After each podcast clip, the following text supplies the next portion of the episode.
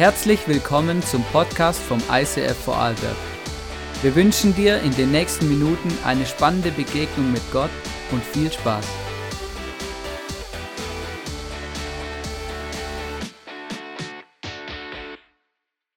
Danke vielmals. Äh, was für eine Freude, heute hier bei euch sein zu dürfen. Ähm, ja, ich finde, ihr Vorarlberger seid einfach so sympathische Menschen. Ihr gehört für mich zu den sympathischsten Menschen auf der Welt, allein wegen eures wunderschönen Dialekts. Ja, ähm, das ist wirklich. Aber ich habe auch gesehen, ihr seid hier international, also es kommen auch Schweizer nach Österreich in die Kirche und wahrscheinlich auch Deutsche. So schön hier zu sein. Ähm, genau, was, was will ich noch sagen? Ich bin verheiratet mit einer wunderbaren Frau ähm, seit neun Jahren. Wir haben zusammen drei Kinder. Ich glaube, ich habe ein Familienfoto mitgebracht. Vielleicht kommt das oder auch nicht, dann ist es auch okay. Und äh, ich muss euch heute etwas gestehen. Äh, Hilfe, ich bin ein 0815 Christ und Pastor. Was nun? Das ist das Thema der heutigen Message. Und ich muss euch gestehen, dieser Gedanke, 0815 zu sein, überfällt mich immer wieder. 0815, das ist ein Begriff, welcher etwas Standardmäßiges beschreibt. Entstanden ist er im... Zwe ah, da ist sie genau. Letztens wurde meine Frau gefragt, ob die Kinder alle vom selben Mann seien. genau wo war ich?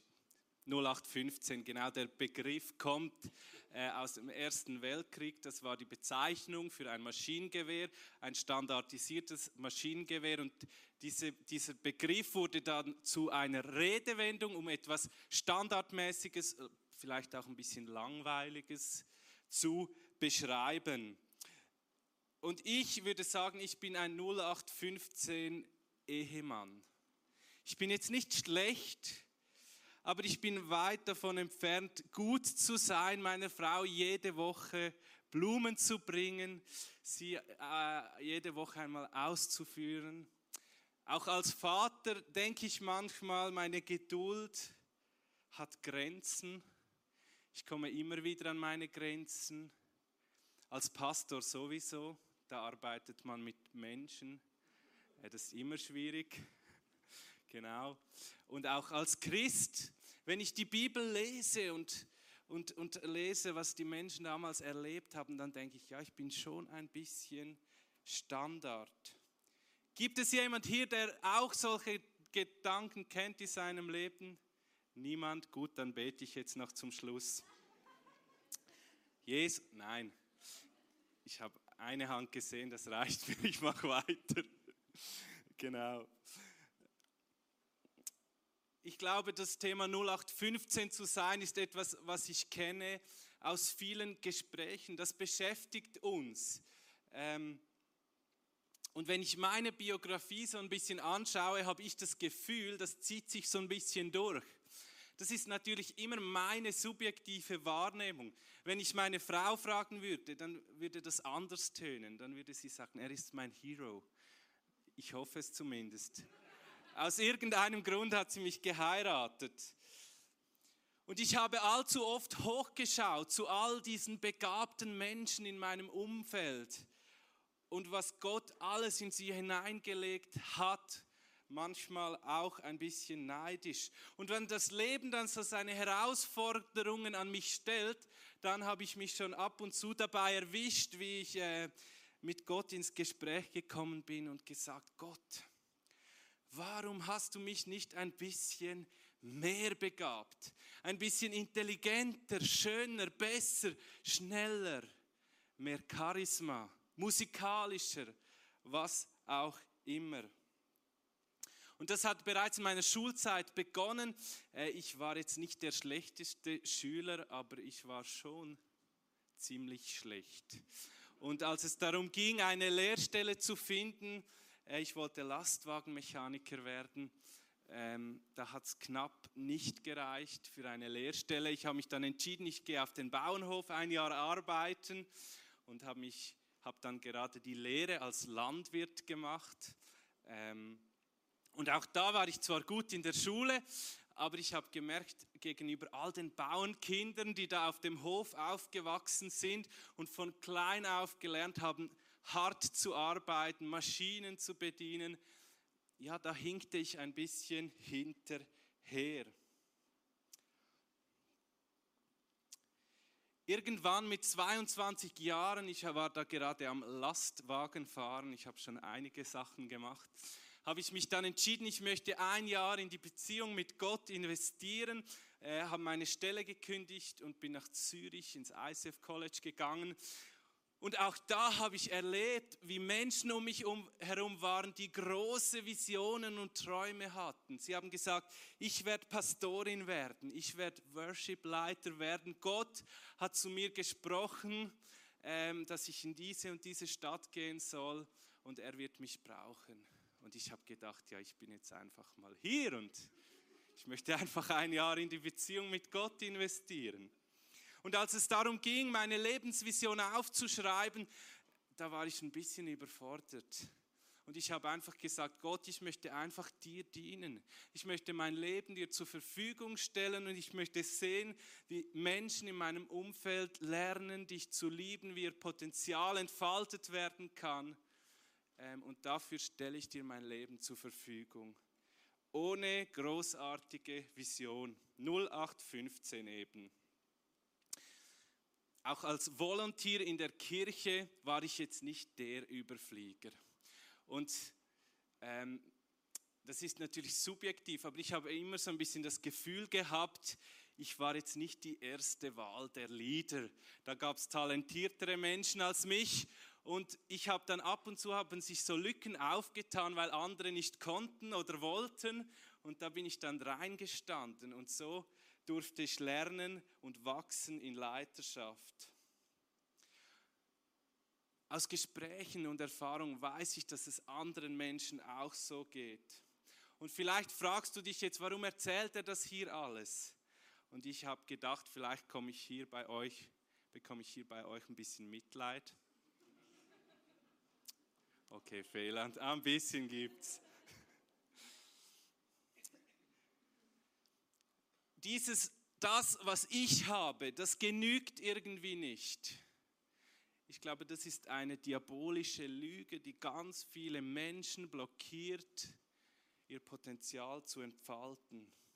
Und weißt du, was die gute Botschaft ist? Ganz viele Männer und Frauen in der Bibel, die Geschichte geschrieben haben, kannten dies auch.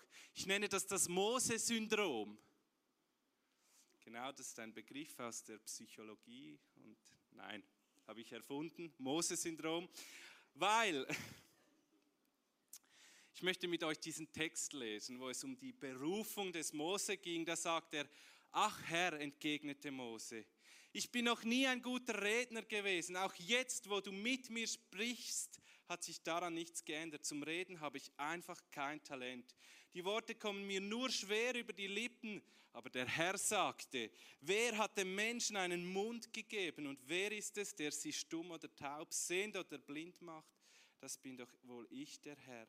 Darum geh jetzt, ich bin bei dir und werde dir sagen, was du reden sollst. Doch Mose bat, ach Herr, sende doch lieber jemand anderen.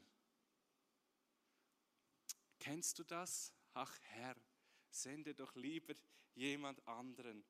Oder Paulus, eine der bekanntesten Figuren im Neuen Testament, schreibt über sich selbst, ich weiß, was über mich gesagt wird. Seine Briefe sind gewichtig und eindrucksvoll, aber wenn er in eigener Person vor einem steht, ist er ein Schwächling. Und über seine rhetorischen Fähigkeiten kann man nur den Kopf schütteln. Liebe Frauen und Männer, 0815 zu sein, ich glaube, das ist etwas Großartiges. Und ich möchte heute mit dir vier Thesen anschauen, die ich aufgestellt habe, weshalb ich glaube, dass das so ist. Wichtig dabei ist mir zu betonen, das soll keine Ausrede dafür sein, einfach stehen zu bleiben und sich nicht weiterzuentwickeln, sondern ich glaube, wir alle haben den Auftrag, unser Potenzial zu entfalten und zu investieren, damit diese Liebe Gottes, welche wir erleben durften, weitergegeben werden kann. Die Bibel sagt in Lukas 12, 48, wem viel gegeben wurde, von dem wird viel gefordert und wem viel anvertraut wurde, von dem wird umso mehr verlangt. Ein positives Statement zum Anfang, falls du dich hier nicht zu den Hochbegabten zählst. Das entlastet mich. Ich weiß, hey, den anderen da, den Begabten, Talentierten, von denen wird auch mehr gefordert. Also, gehen wir rein in die erste These. Äh, Gott geht es nicht darum, was wir können, sondern wer wir sind. Du bist ein Geschöpf Gottes, kunstvoll gebildet im Leib deiner Mutter. Jedes Haar auf deinem Kopf ist gezählt. Du bist aus Liebe entstanden, du existierst durch Liebe und du wirst immer geliebt werden. Das ist, was du bist in alle Ewigkeit. Und wir können durch Jesus Christus in diese Kindschaft eintreten mit diesem Vater im Himmel. Auch du zu Hause, der dich liebt von ganzem Herzen und eine Beziehung mit uns haben möchte. Galater 4,6 heißt es, weil ihr nun seine Kinder seid, schenkt euch Gott seinen Geist, denselben Geist, den auch der Sohn hat. Jetzt können wir zu Gott kommen und zu ihm sagen, aber lieber Vater. Und weißt du was, wer du bist, das kann dir niemand nehmen. Niemand. Das ist deine Identität. Und das ist eine unglaublich tiefe Wahrheit, zu der die meisten gläubigen Christen lächeln und nicken. Oder? Das ist so.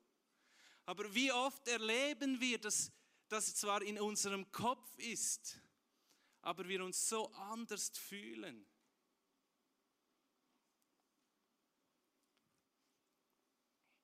Oftmals gelingt es uns nicht, diese Identität zu entkoppeln von dem, was wir können, wie viel Einfluss das wir haben, was vielleicht unsere Geschichte ist. Das sind zwei voneinander losgelöste Dinge. Gott hat mit dem kein Problem. Er sieht dich immer mit seinen liebenden Augen an. Er liebt dich immer. Egal, was du kannst oder nicht kannst. Egal, was du getan oder nicht getan hast. Und ich glaube, wir können uns in dem trainieren, uns selbst und ja sogar unsere Mitmenschen mit diesen Augen zu sehen. Ich weiß nicht, was dir äh, schwerer fällt, dich selbst zu sehen als dieses geliebte Kind Gottes, das bedingungslose Annahme verdient hat oder geschenkt bekommen hat oder dich selber. In Römer 2,11 heißt es, denn bei Gott gibt es kein Ansehen der Person. Und das war für mich immer so etwas Schwammiges. Und dann passierte Folgendes. Meine Frau bekam ein großer Bauch. Sie war schwanger. Und es kam der Moment, als wir in dieses Krankenhaus gingen und dass dieses Kind auf die Welt kam. Und jetzt mal unter uns gesprochen. Also das ist jetzt nicht so etwas Ästhetisches. Und dieses Kind kam da raus und da war Lärm und, und Stress und kein Lärm, nein, kein Lärm. Und dann habe ich dieses Wesen angeschaut und ja, es ist nach zwei Wochen, drei Wochen zu früh gekommen. Es war weiß verschmiert und ich habe euch jetzt kein Bild mitgebracht. Und es gab, also es war jetzt rein objektiv betrachtet, war es nichts Schönes anzuschauen. Aber das gab eine Explosion in meinem Herzen und ich habe dieses kleine Geschöpf einfach geliebt, obwohl es noch nichts getan hat. Also es hat meiner Frau viele schlaflose Nächte bereitet, Erbrechen, aber sonst hat es nichts getan. Und ich habe es einfach geliebt. Und etwas von diesem, wie Gott, unser Vater, uns liebt, ist in mein Herz gesunken. Ein Bruchteil von dem, egal wie die Umstände sein mögen. Dein Wert bestimmt nicht das, was du getan oder nicht getan hast, sondern wie Gott dich sieht. Das ist so entscheidend. Und er liebt dich immer, er hat dich immer geliebt und er wird dich immer lieben. Das ist das, was zählt und das ist das, was dein Potenzial definiert, wenn man das so sagen kann.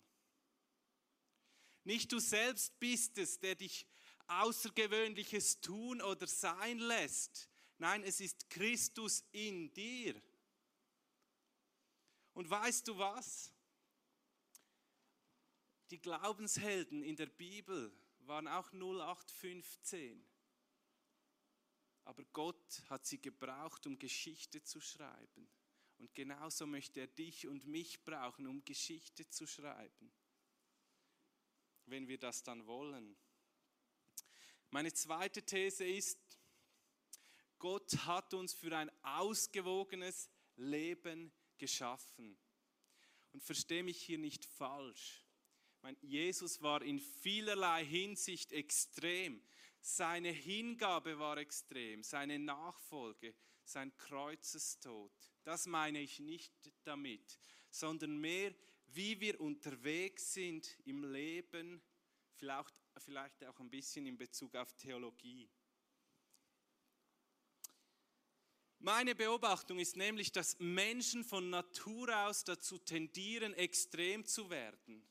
Und Leute, die in einem Extrem aufgewachsen sind und dieses negativ erlebt haben, tendieren oft dazu, in ein anderes Extrem überzugehen, welches wiederum auch nicht konstruktiv ist für ihr eigenes Leben. Meine These stütze ich unter anderem auf äh, die Verse aus Prediger 7. Ich finde Prediger immer wieder sehr amüsant zu lesen. Er schreibt da, in meinem vergänglichen Leben habe ich vieles gesehen. Manch einer richtet sich nach Gottes Geboten und kommt trotzdem um. Ein anderer will von Gott nichts wissen, aber er genießt ein langes Leben. Sei nicht allzu fromm und übertreibe es nicht mit deiner Weisheit. Warum willst du dich selbst zugrunde richten? Sei aber auch nicht gewissenlos und unvernünftig. Warum willst du sterben, bevor deine Zeit gekommen ist? Es ist gut, wenn du dich an beides hältst und die Extreme vermeidest. Wer Ehrfurcht vor Gott hat, der findet den richtigen Weg. Weisheit beschützt einem Menschen mehr als zehn Machthaber einer Stadt ihm helfen könnten. Ich glaube, der Mensch tendiert dazu, extrem zu werden, weil es uns schwerfällt, Spannungen auszuhalten in unserem Leben. Wir haben es gerne harmonisch. Darum bilden sich auch Gruppen, wo wir ähnlich miteinander funktionieren. Diese Harmonie ist nicht nur schlecht, aber ich glaube, es ist auch wichtig, dass wir Spannungen aushalten können.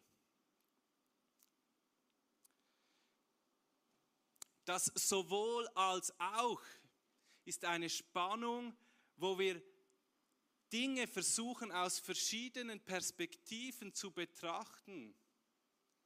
Wobei das so ist es vielleicht eine Wahrheit ist, die aber eine Sache nur aus einer Perspektive sieht.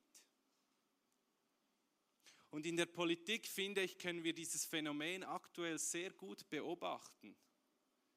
Es gibt immer mehr Extrempositionen, immer mehr Polarisierung. Und ich denke, aber die Geschichte lehrt uns doch eigentlich, dass je ausgeprägter begabt Menschen sind, desto größer ist die Gefahr, dass sie extrem werden, dass sie einseitig oder sogar verrückt werden. Es gibt genug verrückte Genies äh, in der Geschichte unserer Menschheit. Ein Grund mehr, weshalb ich glaube, es großartig ist, 0815 zu sein. Ich möchte dir heute sagen, achte auf eine ausgewogene Ernährung. Und da nicken wir alle, oder? Wir wissen das. Es ist wichtig. Aber ich meine das nicht in erster Linie in Bezug auf das, was du isst, sondern auch geistlich. Dass wir eben die ganze Bibel lesen und nicht nur diese Andachtsversen, die immer so schön ermutigend für uns herausgepickt werden. Ich sage so dem, so das Pick and Choose Bibel lesen das kann auch mal gut sein, aber wenn wir nur noch so die Bibel lesen, wenn wir uns nur noch das anhören, worauf wir Lust haben, beim Essen ist es uns völlig klar, das geht, das kommt nicht gut. Ich habe euch hier ein Bild mitgebracht. Ich mag Bananen, aber wenn ich nur noch Bananen esse, dann passiert etwas mit meiner Verdauung. Das ist nicht gut.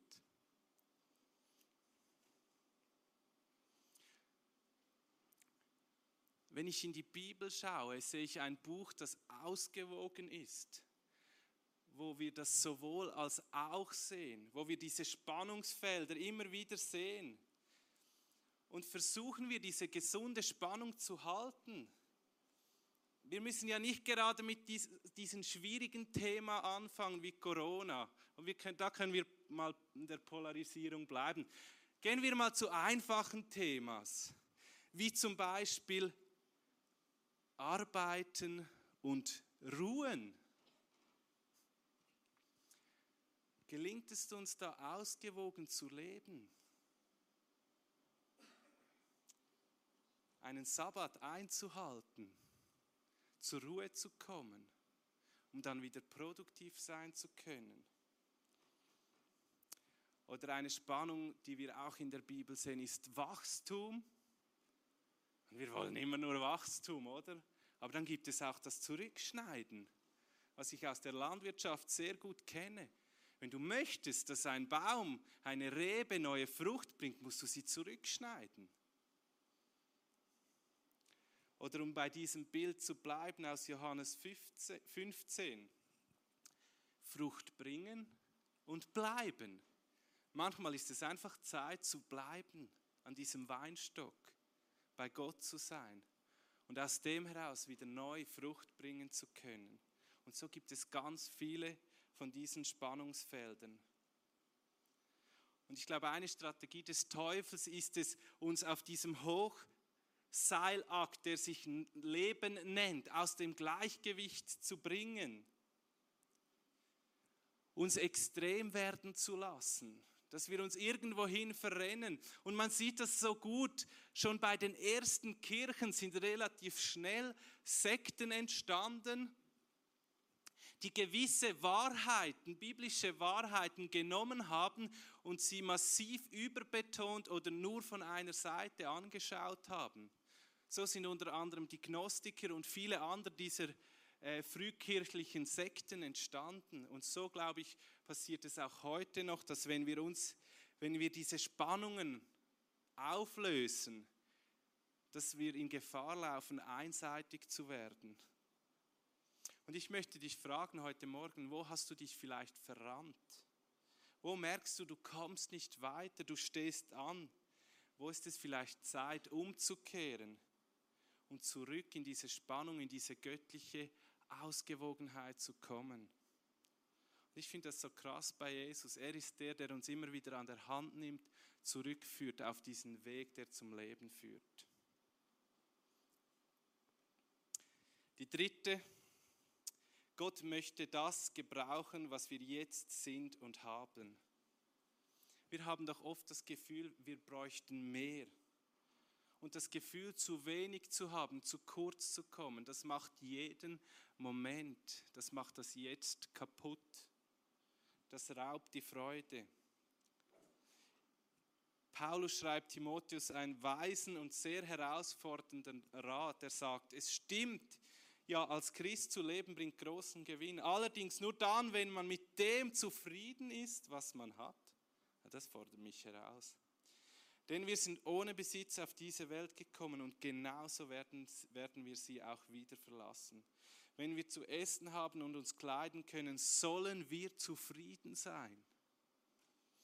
Wir haben alles, was wir brauchen. Gott hat bei dir nichts vergessen. Er hat dir alles gegeben, was du brauchst, um deine Aufgabe im Leben und in seinem Reich auszufüllen. Sind das nicht großartige Neuigkeiten? Und weißt du was? Je weniger du hast, desto größer ist das Wunder, was Gott tun muss. Halleluja. Und wo sind unsere zwei Fische und fünf Brote? Mehr braucht es nicht. Wir können es eh nicht aus uns heraus schaffen. Wir brauchen eh diesen Geist Gottes in uns. Paulus hat das sehr eindringlich beschrieben. Im Brief an die Korinther sagt er, doch der Herr hat zu mir gesagt, meine Gnade ist alles, was du brauchst. Denn meine Kraft kommt gerade in der Schwachheit zur vollen Auswirkung. Daher will ich nun mit größter Freude und mehr als alles andere meine Schwachheit rühmen, weil dann die Kraft von Christus in mir wohnt. Gott möchte das gebrauchen, was wir jetzt haben.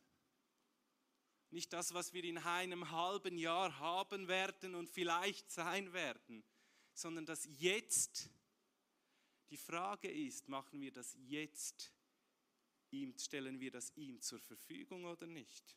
Und mein Pastorenkollege und ich, wir schauen uns manchmal an im Office und sagen, eigentlich ist es schon verrückt, dass Gott mit uns zwei Pflöcken sein Reich baut. Aber die großartige Nachricht ist, wenn er es mit uns tun kann, kann er es mit jedem anderen auch tun.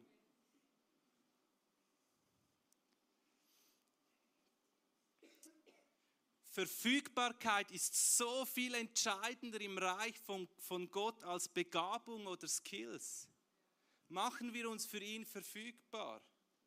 Denn Gott ist eh die Quelle jeder Ressource und er kann das alles dazugeben. Die Frage ist, machen wir uns verfügbar? Eine vierte These, ich muss Gas geben. Gott legt dir sein Reich vor die Füße, du kannst daran bauen. So viele Leute warten auf Berufung, auf mein Calling, auf Befähigung, dass irgendein Prophet kommt, uns die Hand auflegt und wir dann loslaufen können. Ich glaube, das ist nicht grundsätzlich falsch. Aber bis es soweit ist, bis dieser Brief vom Himmel kommt, glaube ich, ist es falsch, wenn wir als Nachfolger von Jesus in seinem Stand-by-Modus verharren. Sondern ich möchte dich motivieren. Tu das, was Gott dir vor deine Füße legt. Was schmeckt vor deinen Füßen nach Reich Gottes? Wo Spürst du etwas von diesem Leben? Und dort nimm es und geh es an. Bebaue es, bewahre es, kultiviere es.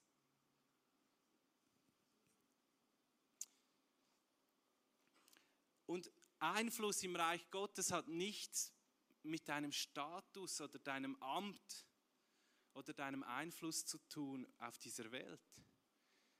Ganz kurz ein Witz. Ein Pastor und ein Busfahrer kommen in den Himmel, der illustriert das schön, vielleicht kennst du ihn bereits. Und da kommen sie zu Jesus und er verteilt ihr, ihnen ihre Häuser, er macht ihr eine Wohnung bereit für uns. Und der Pastor kommt zu einem einfachen Häuschen im Wald. Der Busfahrer kommt zu einer prächtigen Villa direkt am Meer. Äh, Meersicht, unten eine schöne Yacht. Und dann reden sie miteinander, treffen sich in der himmlischen Bar. Und, und wie ist dein Zuhause? Ja, ich habe so ein, ein einfaches Häuschen, tönt leicht enttäuscht. Ja, wahrscheinlich haben da alle dasselbe Busfahrer. Nein, also ich habe eine prächtige Villa. Hier muss ein, ein Missverständnis vorliegen, also gehen Sie zu Jesus und sagen, Jesus, der Pastor hat nur ein Häuschen. ich habe, habe eine Villa. Da muss ein Fehler vorliegen. Dann sagt Jesus, nein, das ist richtig so. Weißt du, als der Pastor gepredigt hat, haben die Leute geschlafen. Aber als der Busfahrer Bus gefahren ist, haben sie gebetet.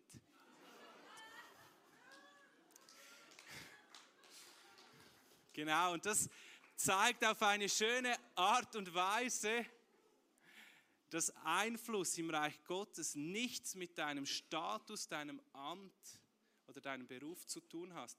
Du kannst den ungeistlichen geistlichen, geistlichen Job haben, aber mehr Einfluss und Erbe hinterlassen als ein Pastor oder der obergeistliche Führer. Und das ist so wichtig. Du kannst im Business mehr Reich Gottes bauen als je nachdem ein Pastor in einer Kirche oder eine Pastorin oder ein Worship Leader. Es kommt nicht darauf unser, unser Amt oder unser Status drauf an, sondern ob wir uns zur Verfügung stellen und das nehmen, was Gott uns vor die Füße gelegt hat. Und ich möchte dich fragen heute Morgen, was hat Gott vor deine Füße gelegt? Nimm es und tu es, egal wie viel oder wenig Ressourcen du hast, ob du es kannst oder nicht kannst. Wenn du den Eindruck hast, dass es Gott dir vor die Füße gelegt hat, dann wird er zu seinen Verheißungen stehen und dich dazu befähigen und dir die Ressourcen geben. Ich fasse meine Thesen zusammen.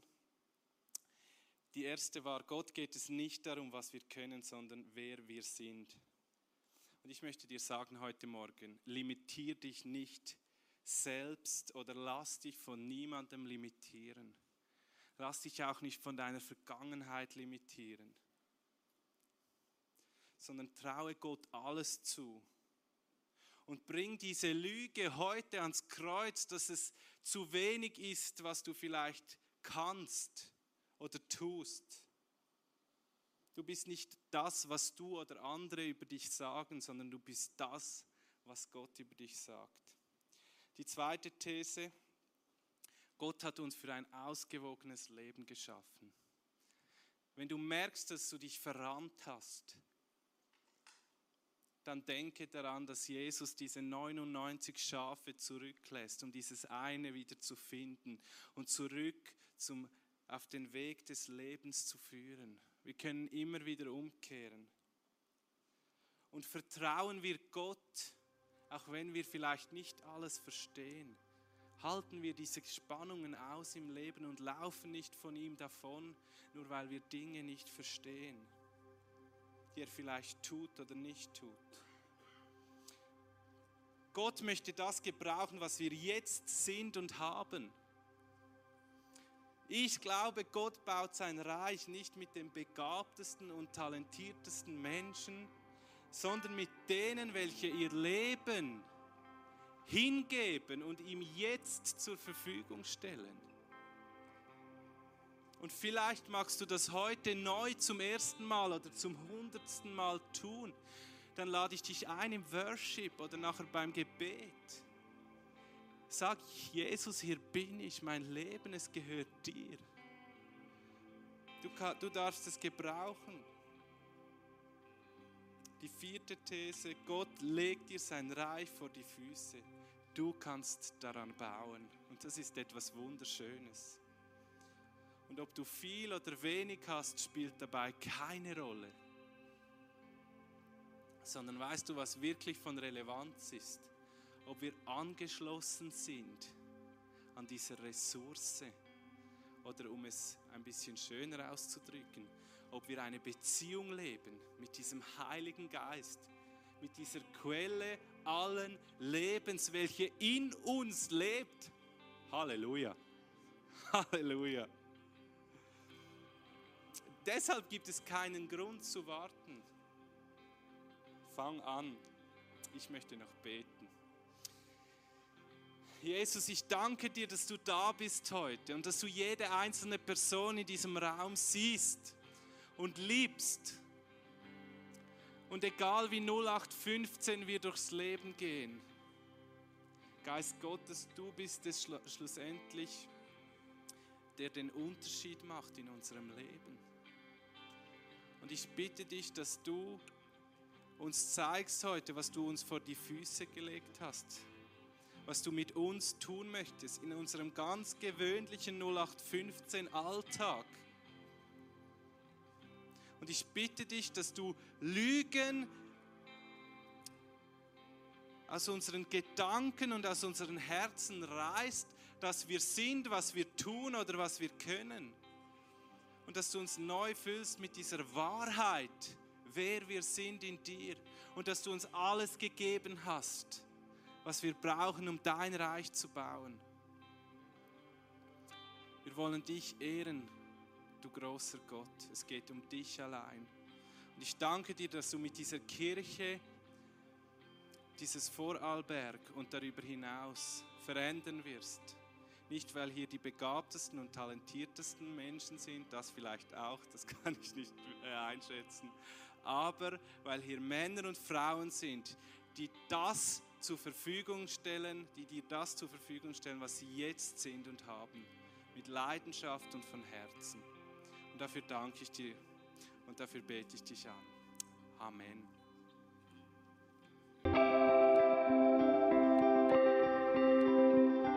Wir hoffen, dass dir diese Predigt weitergeholfen hat. Wenn du Fragen hast, schreib uns eine Mail an info at icf-vlbg.at. Alle weiteren Informationen findest du auf unserer Homepage.